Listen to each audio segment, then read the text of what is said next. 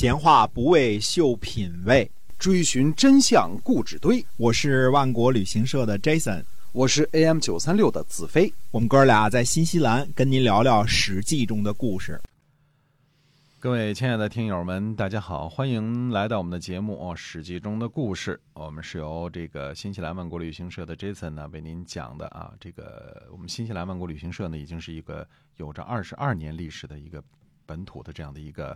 旅行的企业啊，旅行社，那么会给您在这个出行，在比如说南新西兰南北岛方面游呃这个出行方面呢，会给您一个非常专业的这样的服务啊。对的，每天都发团啊，唯一唯一做到每天发团的旅行社啊。就您什么时候来，我们什什么时候都有团等着您，是不是？是的，哎，嗯，那么嗯，我们接着讲《史记》中的故事啊。上次我们说要讲一讲鲁国啊，那么鲁哀公呢？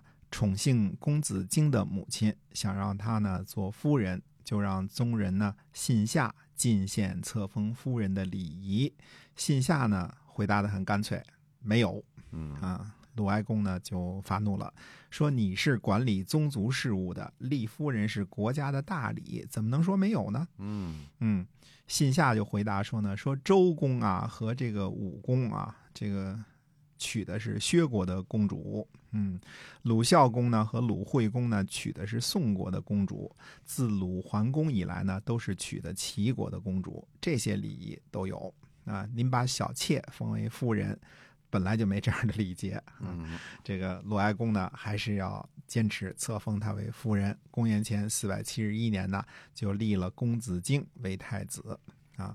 鲁国人呢开始讨厌鲁哀公，注意啊。我们这里只知道这位夫人是公子荆的母亲，没有族姓，就等于是没有名姓的记载，就是现在的话叫公子荆他妈，这么个意思啊。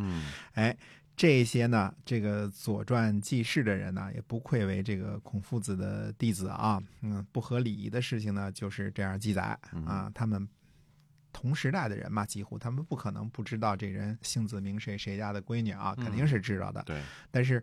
不符合鲁国这样的身份，所以就就是公子荆他妈 怎么记下来了？哎，公子荆他妈啊，还是他妈啊？那么鲁国呢？这个周王室的上等公爵啊，周公旦的后裔啊，册封了一位平民女子做夫人啊。其实从某种意义上来说，这也是对西周以来的贵族体制的一种挑战，对吧？最呃，国家最上等的公爵娶的是个这个。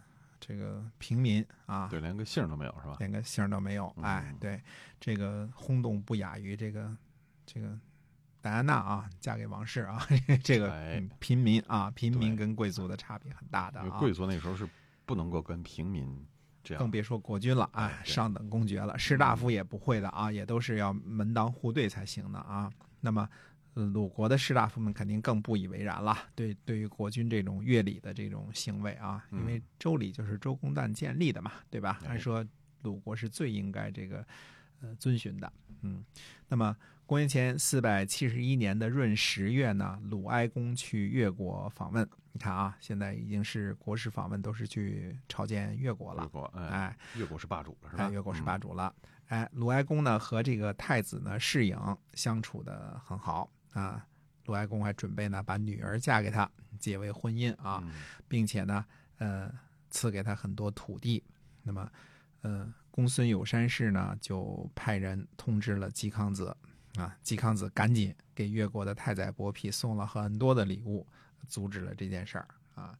因为季康子明白，一旦鲁哀公得逞了，靠了靠着将来这个越国太子的关系，这就是将来越国的国王啊，对吧？那么。肯定将来会收拾他们这些权臣的，对吧？这个不得好果子，所以赶紧给这事儿就给阻止了。嗯，哎，公元前四百七十年的六月呢，鲁哀公从越国做国事访问返回，季康子呢和孟武伯到鲁国南部的武吴去迎接。那么鲁哀公呢在武吴呢宴请大家，嗯，郭仲呢为国君驾车啊。呃，就见了两位大臣，郭仲说呢，说这些大臣呢说了很多的坏话，一定要追究。嗯，在这儿上眼药了啊。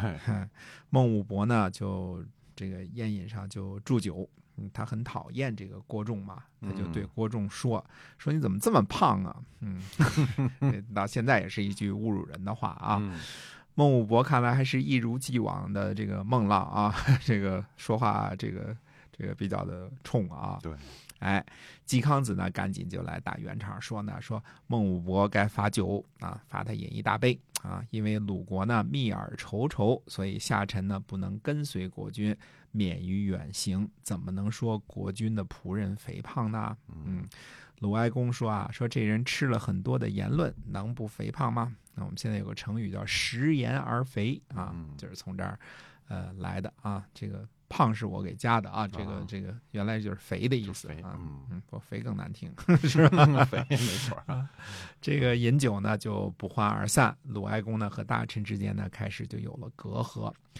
到了公元前四百六十八年的春天呢，越国派遣蛇庸访问鲁国，并且呢让鲁国归还侵占邹国的土地，以台上作为鲁国和邹国的边界。呃，台上呢位于今天的山东滕县啊。二月份的时候呢，在平阳结盟，三位大夫呢都出席了仪式。平阳呢位于今天的山东邹县啊。